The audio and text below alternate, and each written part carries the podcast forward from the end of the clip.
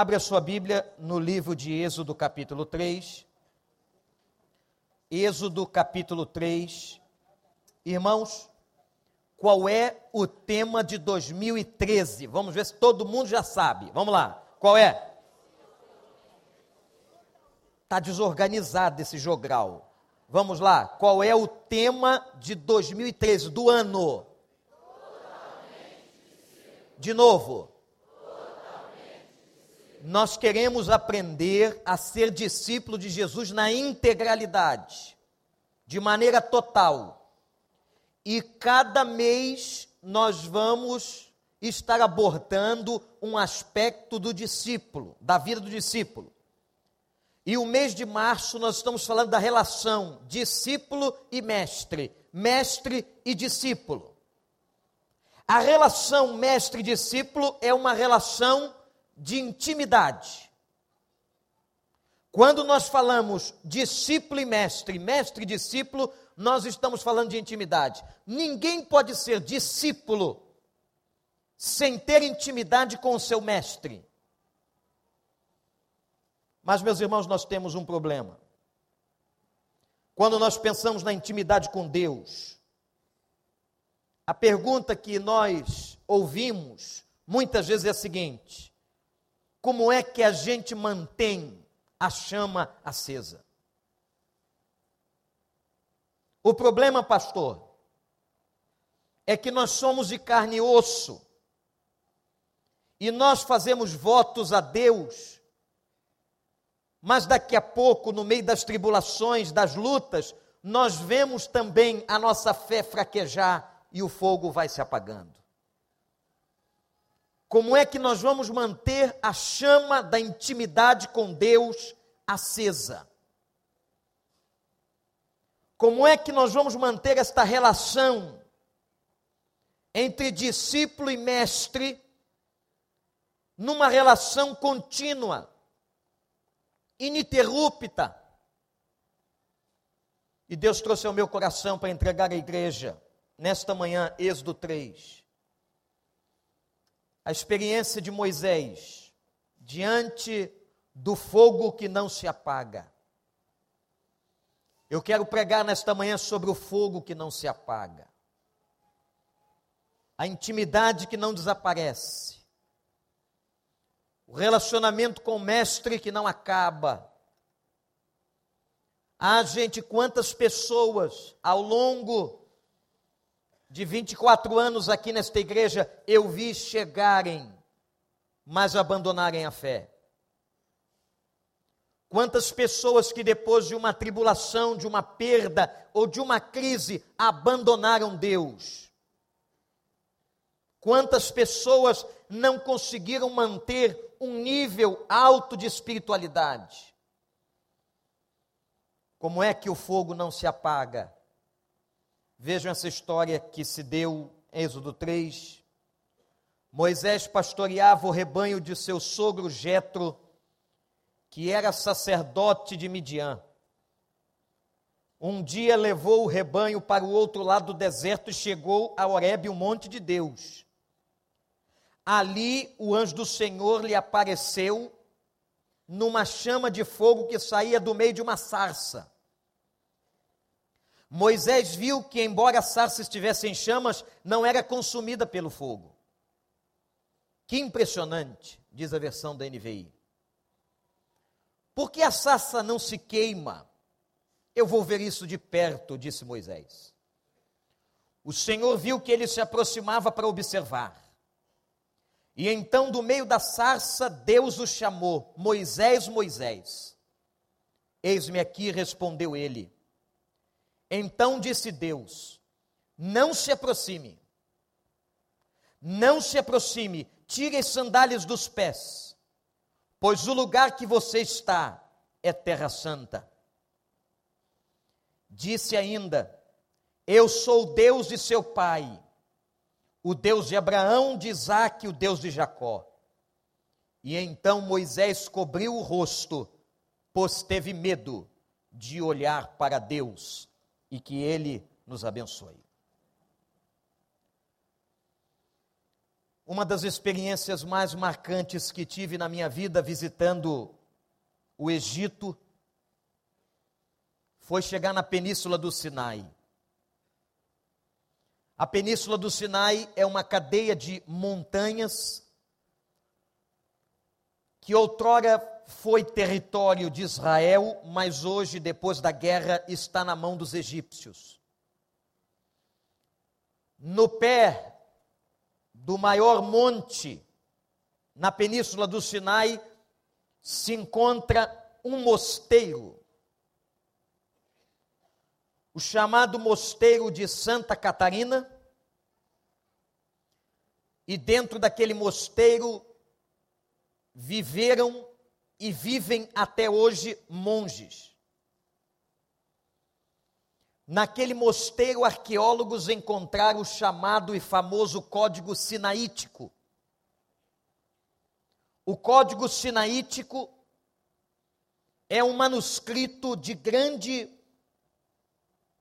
importância, um manuscrito de quase toda a Bíblia, datado de 350 depois de Cristo.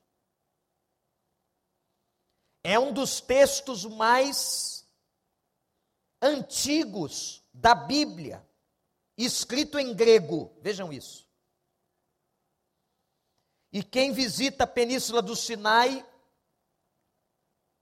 antigamente, hoje parece que não pode mais, mas antigamente nós entrávamos, eu entrei no mosteiro de Santa Catarina, aonde muitos pesquisadores ali já estiveram, e me deparei com uma cena muito interessante dentro daquele velho mosteiro milenar. Caminhando por dentro dele, chamávamos, chamava a nossa atenção uma muralha, e em cima de uma muralha um arbusto. E foi ali que eu conheci o que é uma sarça. A sarça é um arbusto pequeno, baixo, vegetação rasteira da região do Sinai, da península. E conversava com um guia judeu que estava conosco, perguntando a ele o porquê que aquela sarça estava ali, ou porquê que aquela planta fora colocada sobre aquela muralha, dentro do mosteiro. E o homem disse, pastor, aquela planta simboliza a experiência de Êxodo capítulo 3, é uma experiência fundamental para a história dos judeus, porque foi a primeira vez que Deus falou diretamente com Moisés. E foi o momento em que Deus começou a preparar o coração de Moisés para depois conduzir o povo da libertação do Egito. Portanto, naquele mosteiro, eu conheci o que era uma sarça. E nós não podíamos sair dali sem abrir o texto, onde nós acabamos de ler. E lembrar o seguinte: como é que se deu essa experiência com Moisés? A Bíblia diz que Moisés estava pastoreando o rebanho de Jetro, seu sogro, e um dia, está no texto, ele resolveu levar o rebanho para um outro lado. É impressionante como Deus às vezes governa nossa mente e muda a nossa trajetória. Quando ele então foi para o outro lado, ele chegou exatamente naquela proximidade da montanha mais alta, onde se acredita ser a montanha que ele sobe depois para encontrar a Deus, mas ele vê uma sarça, ele vê um arbusto e de uma maneira interessante, o arbusto estava pegando fogo. Mas como o arbusto era pequeno, Moisés não entendeu. Como é que pode aquela árvore pegar fogo e o fogo não se apagar? É, o fogo não consegue consumir a árvore, a árvore é pequena, o fogo é poderoso, já era para ter consumido o arbusto. Moisés fica curioso e diz assim: Eu vou me aproximar para ver o fenômeno de perto. E quando ele se aproxima para ver o fenômeno de perto, então ele tem a experiência mais rica da sua vida até aquele momento. Moisés estava com aproximadamente 80 anos, segundo a Bíblia. Naquele instante, naquela hora, se estabelece uma das imagens mais lindas da Bíblia sobre intimidade. A intimidade de Deus com Moisés, Moisés com Deus. Nasce, começa a nascer ali. O que é que aquela chama estava dizendo para Moisés? Eu não sei se você já pensou algum dia por que, que Deus se revelou daquela maneira.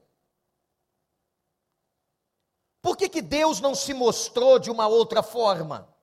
Falou com Moisés de um outro jeito? Por que é que foi num arbusto, numa sarça pegando fogo?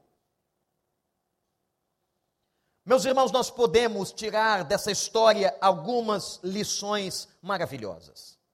Primeira, Deus se revela na intimidade. O texto diz que Moisés decidiu se aproximar. Se você quer ter intimidade com Deus, tem que se aproximar de Deus. Ninguém pode ter intimidade com Deus se dele não se aproxima.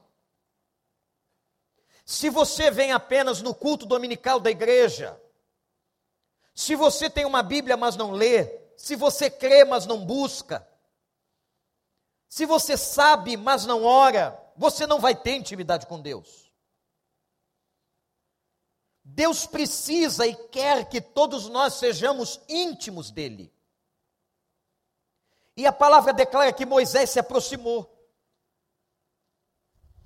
E quando ele se aproxima, Deus se revela. Eu quero que você fique com esta frase no seu coração. Quando nós nos aproximamos, Deus se revela. Amém, igreja? Quando nós nos aproximamos, Deus se revela. E foi quando Moisés se aproximou que Deus se revelou. Agora vejam que coisa importante. O que é revelar? A palavra revelação ou a ação de se revelar. A palavra revelar na Bíblia significa tirar o véu. Revelar é ver aquilo que não podemos ver de uma forma clara. E Deus se revelou. Interessante que um dos homens e teólogos mais intelectuais da história, chamado Karl Barth, vai dizer algo que é muito impressionante por ser ele um intelectual. Karl Barth disse assim: pela razão, isto é, pela cognição e pela inteligência, o homem não chega ao conhecimento de Deus. Isto é, não é pela lógica, não é pela inteligência das pessoas. Nós só chegamos ao conhecimento de Deus porque Deus se revela. Ele nos amou primeiro, ele se revelou, ele se aproxima, ele cria e a sua criação se manifesta. Ele fala pelos profetas, ele se encarna na figura do Filho Jesus Cristo. Portanto, meus irmãos, não somos nós que temos competência em descobrirmos a Deus, mas é Deus que se revela a nós. Que amor! Há uma manifestação clara do amor de Deus aqui, porque é Deus que se dá a conhecer ao homem, é Deus que se revela, foi Deus que foi buscar você, foi Deus que foi dentro da sua casa, foi Deus que foi no seu coração bater na porta, foi Deus que mostrou o seu amor pela tua vida, foi Deus que esteve sempre ao teu lado, é Deus que te sustenta, é Deus que te abençoa, é Deus que te protege, é Deus que está ao teu lado, é Deus que se revela a nós. E muita gente não entende essa revelação e eu quero dizer aos irmãos aqui um fato neotestamentário, doutrinário importante. Só vai conhecer a Deus aquele que nasceu de novo. Para conhecer a Deus de maneira íntima, de maneira integral, de maneira total, é necessário passar pelo novo nascimento. Vou lhes dar o exemplo de um intelectual no Novo Testamento. O intelectual conhecido de quem lê a Bíblia chamava-se Nicodemos. E chega um momento que Jesus está falando com ele, ele não entende. Ele era mestre, ele era rabino. E Jesus diz: Você é mestre entre os judeus e não está entendendo? Não. E Jesus diz a ele: Você precisa nascer de novo. O entendimento da revelação, o entendimento de quem é Deus, a intimidade com Deus depende do novo nascimento. Não adianta você ir ali buscar milagre, ir ali buscar a senhora que pode te revelar alguma coisa, porque você sairá de lá e você terá necessidade de voltar lá. Sabe por quê? Porque você não tem intimidade. Enquanto que a intimidade é uma questão pessoal, nós vamos ver isso daqui a pouco. E foi nessa intimidade com Deus, de um Deus que se revela, que vem o segundo ponto da nossa reflexão nesta manhã, anote, que é na intimidade que nós vemos o poder de Deus. O que Moisés estava vendo era uma coisa metafísica, isto é, além do que é físico além do que é compreensível. O que Moisés está vendo, irmãos, é uma coisa sobrenatural, é milagre. O que Moisés está vendo é manifestação da onipotência de Deus. É só Deus que pode fazer uma árvore pegar fogo e não se extinguir. É só Deus que pode manter um fogo aceso. Se nós temos que entender que intimidade com Deus depende da nossa proximidade com Ele, você quer ser íntimo de Deus, você tem que estar próximo de Deus, você tem que buscar a Deus, você tem que ir ao encontro de Deus. Você tem que entender também que quando nós vamos ao encontro de Deus, nós percebemos a manifestação do seu poder e da sua grandeza em nossas vidas e diante de nós. Quando você for a Deus, entrar na intimidade de Deus, intimidade essa que o autor aos Hebreus diz que está aberta para nós. Porque o que diz o Novo Testamento, igreja? O véu que separava, o que aconteceu com o véu? O que aconteceu com o véu do templo? Ele não separa mais, ele se rasgou de alto a baixo. Olha, quando o véu se rasgou de alto a baixo, Deus está dizendo o seguinte: venham, eu quero ter intimidade com todos. Eu quero ser íntimo de todos. Não há mais o ministério sacerdotal veterotestamentário de um homem representando o povo diante de Deus. Não existe isso, mas nós todos agora temos livre e total acesso, diz a carta aos Hebreus. Eu posso chegar a Deus, você pode chegar a Deus, pode ser no templo, pode ser fora do templo, pode ser no carro, pode ser na sua casa, e nós podemos contemplar a manifestação do poder de Deus diante de nós e na nossa vida. Eu quero desafiar você a crer nisso, de que essa intimidade com Deus vai te dar a condição de ver esse Deus em poder. Eu quero que você saia daqui acreditando que essa sarça, que miraculosamente começou a queimar e não se apagava, esse poder que estava ali, pode estar presente na tua vida. Você acredita nisso, meu irmão? Era isso que Deus está dizendo para Moisés: Moisés, é o poder que você está vendo que eu vou derramar sobre a tua vida, para que você liberte o povo do Egito, para que você caminhe com o povo pelo deserto e leve o povo até a porta da terra prometida, Moisés. Esse poder vai estar com você, Moisés. Esse poder vai te sustentar, o poder que está diante dos teus olhos, o poder que está neste fogo, nesta sarça, é com este poder que eu vou fazer você vencer e todo Israel passar no meio do deserto. Gente, é com este poder que na intimidade com Deus nós aprendemos que vai sustentando a nossa vida. Aleluia. A tribulação da segunda-feira, a tribulação da terça-feira, a crise da quarta-feira, a dor da quinta-feira, a notícia ruim da sexta-feira, as lutas que passamos no sábado, nós podemos passar por essas coisas, porque há uma força, há um poder, há um Deus de milagres, há um Deus forte, aquele Deus da sarça, o Deus de Moisés, é o Deus de cada um de nós. Terceiro, na intimidade com Deus, e a intimidade com Deus é algo pessoal. Então eu quero que você anote. Primeiro, é na intimidade que Deus se revela.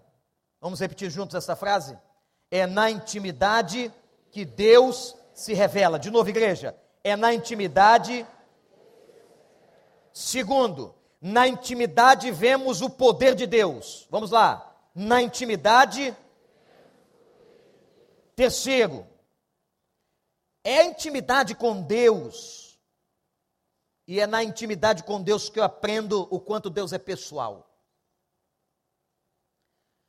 Quando a sarça estava queimando, diz o texto que a presença de um anjo de Deus ali e uma voz audível disse assim: Moisés, Moisés. Impressionante como Deus chama a gente pelo nome.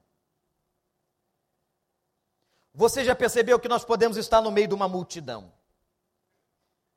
Mas se alguém chama o seu nome, você começa a procurar quem é que está me chamando.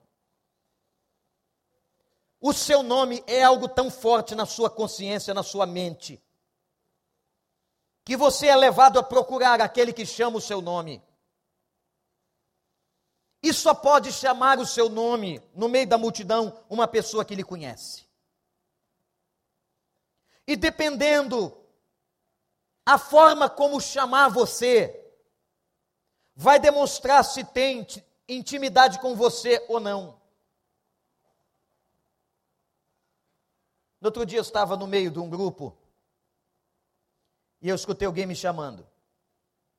Meu nome não é um nome muito comum, mas a forma como a pessoa me chamou, eu pude identificar mais ou menos de onde ela me conhecia.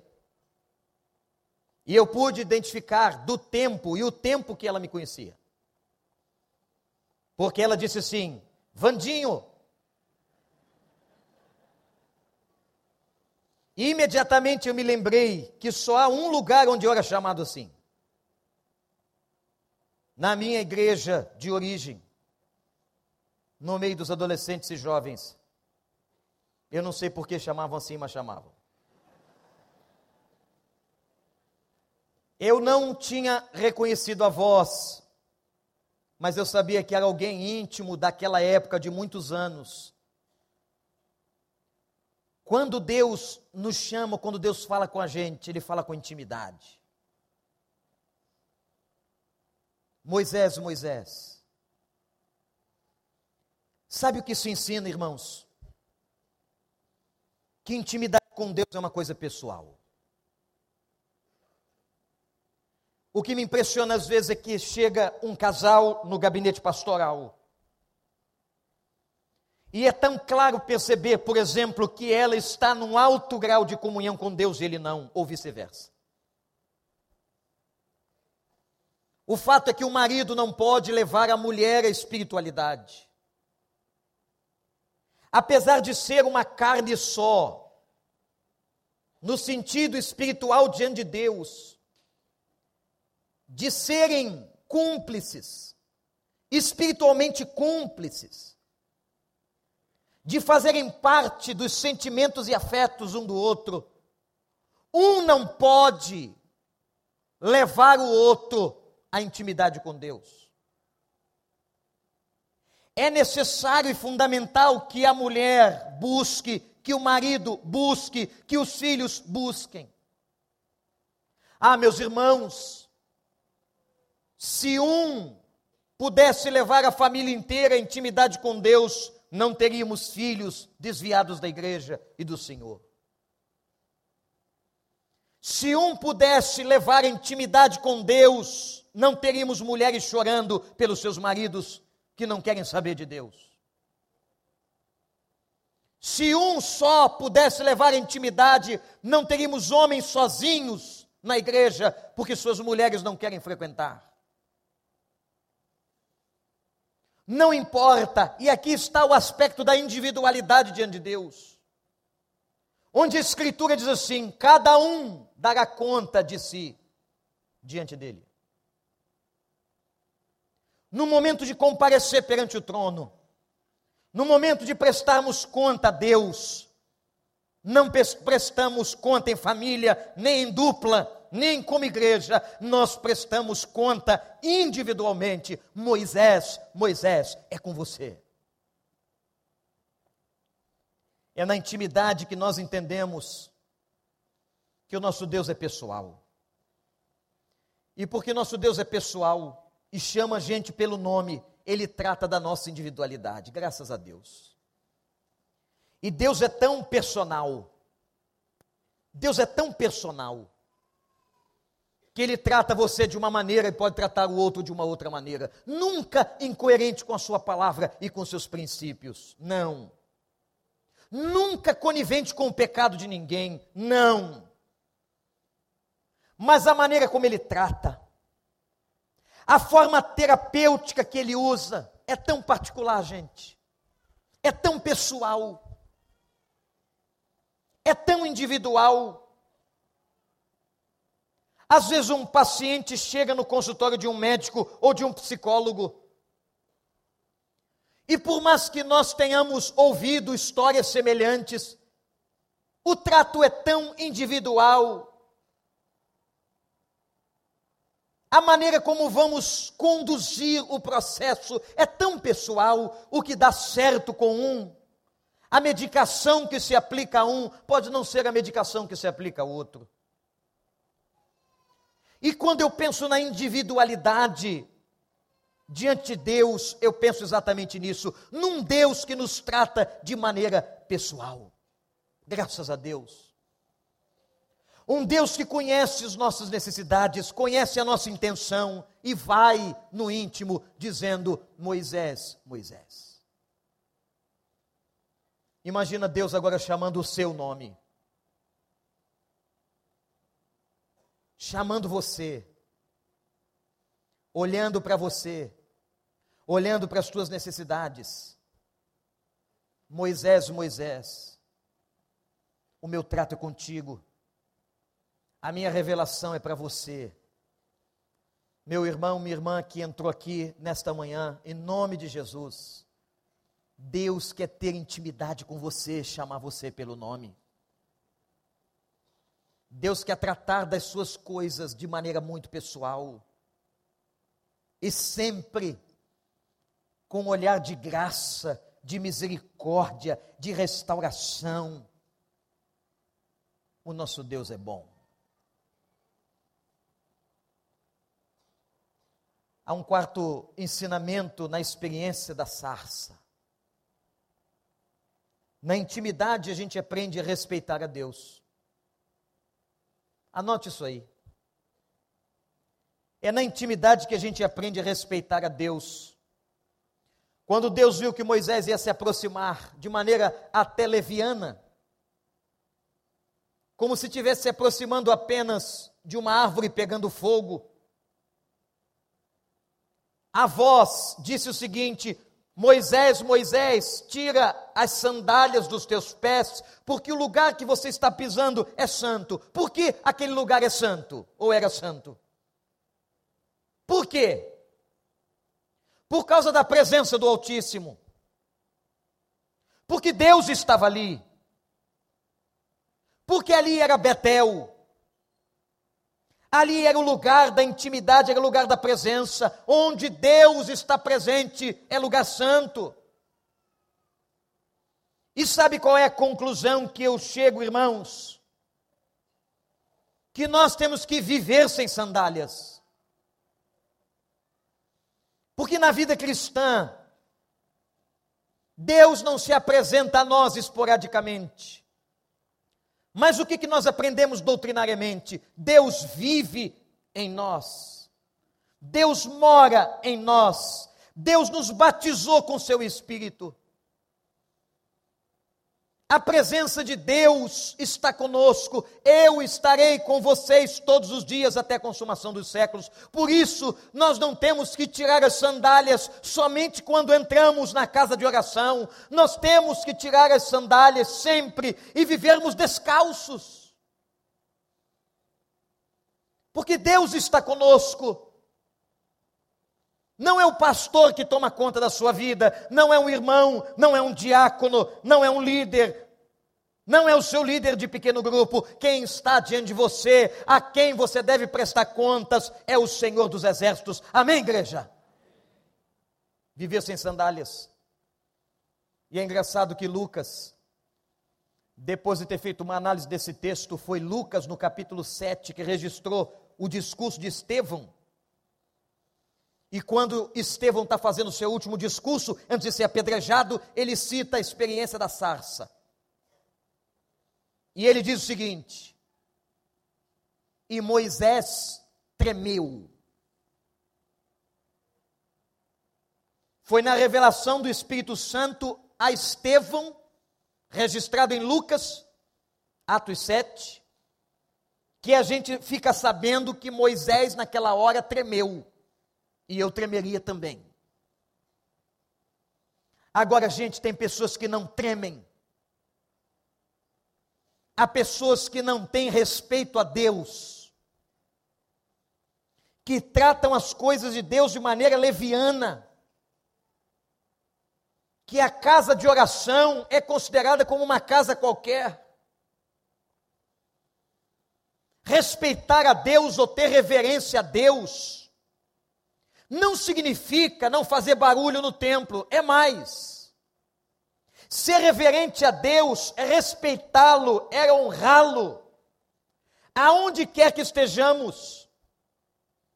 Se estamos aqui, se estamos no trabalho, se estamos em casa, eu tenho que ter respeito a Deus. Eu estou na presença de Deus, Deus é o meu Senhor, nele eu fui batizado, o seu Espírito habita em mim, eu tenho que ter respeito a Deus. Eu tenho que honrar o nome de Deus com o meu comportamento, com os meus gestos, com a minha palavra, com os meus pensamentos. Eu tenho que ter reverência. Tira as sandálias dos teus pés, porque o lugar que você está é santo. Tira as sandálias dos teus pés, porque o lugar em que você vive é santo, você vive na presença de Deus. Mas, gente, eu tenho entendido que é só na intimidade que a gente aprende isso.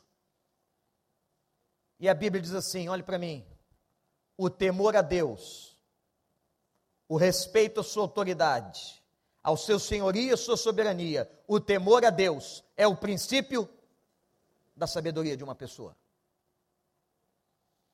Uma pessoa pode ser muito inteligente, muito inteligente, mas não será sábia se não temer a Deus. A sabedoria não é uma questão cronológica. A sabedoria não é uma questão acadêmica intelectual, a sabedoria é uma questão de experiência com Deus. Há pessoas que não têm sabedoria. Os anos passam e continuam pessoas sem sabedoria. Não tem sabedoria no falar, não tem sabedoria no testemunhar, não tem sabedoria no agir, não tem sabedoria no andar nesta vida. Por quê? Porque não aprenderam a respeitar a Deus. Você que é pai, você que é mãe, que dificuldade nós temos, e é uma luta espiritual, ensinarmos os nossos filhos a respeitar a Deus, a fazer com que ele entenda que Deus é amor, sim, que Deus é pai, sim, mas merece todo respeito, merece toda honra, merece toda a reverência. E volto a dizer, reverência, como antigamente as pessoas diziam, não é necessariamente não fazer barulho na igreja. Reverência é andar diante de Deus sem sandálias. Nós temos que andar descalços. No sentido espiritual, temos que andar descalços. Porque temos que entender que em todo lugar onde nós estamos, nós temos que respeitar a Deus. Estamos vivendo um problema. Eu quero tratar desse problema em abril, quando nós vamos falar do discípulo e a igreja. O problema é a questão do princípio de autoridade, da falta de respeito. As pessoas hoje não têm respeito por autoridades. Seja essa autoridade governamental, seja de trânsito, seja eclesiástica, seja o que for, seja no campo acadêmico. Vocês sabem do que eu estou dizendo porque um professor de sala de aula há 30 anos atrás não era tratado como é tratado hoje. Ninguém tratava um pastor há 40 anos atrás como se trata pastores no dia de hoje. Ninguém falava de uma autoridade no passado como se fala no dia de hoje. E as pessoas acham que isso é democracia. Não. Isso é falta de respeito. Isso é falta de reconhecimento do princípio de autoridade no Novo Testamento e na Bíblia.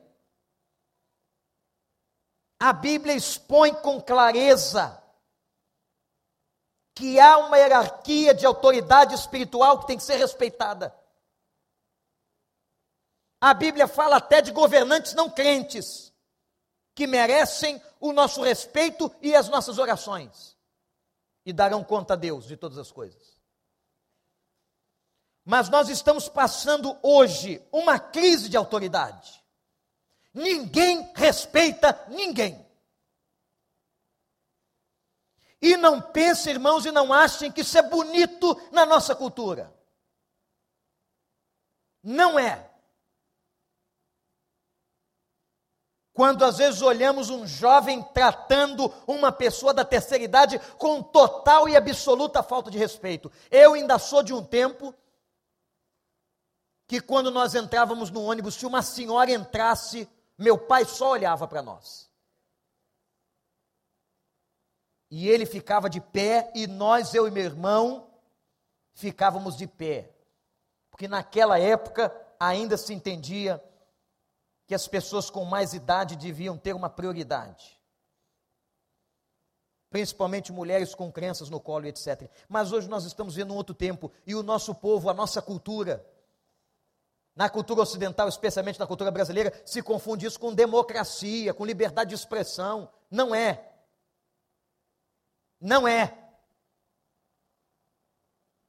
E nós perdemos o senso. Ora, se nós não respeitamos as autoridades humanas visíveis, como é que vamos respeitar a Deus? Aplica o mesmo texto de João. Se você não ama a seu irmão a quem você vê, como você amará a Deus a quem você não vê? Se você não respeita ao seu semelhante que vê, como você respeitará a Deus que você não vê? É o mesmo princípio. Nisso, culturas orientais e asiáticas são melhores do que nós guardados os devidos pecados de todas as culturas, manchadas, todas estão manchadas pelo pecado humano, mas as culturas orientais, e o nosso missionário Humberto disse isso aqui, uma pessoa de idade no Senegal, na África, tem outro respeito.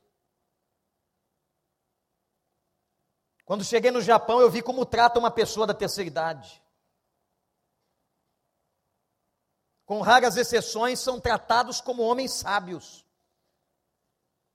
que adquiriram na academia da vida experiência. Mas hoje não, irmãos, nós vivemos dias de desmando espiritual absoluto, de completo desconhecimento de autoridade. As pessoas não respeitam as autoridades que Deus impôs sobre elas sejam autoridades na rua ou dentro da igreja, não respeitam. Temos um papel de valores invertidos dentro de casa. E mulheres não respeitam seu marido. Maridos que não respeitam suas mulheres, maridos que não respeitam a Deus, filhos que não respeitam seus pais. O que nós vemos na sociedade é um reflexo de dentro dos nossos quartos.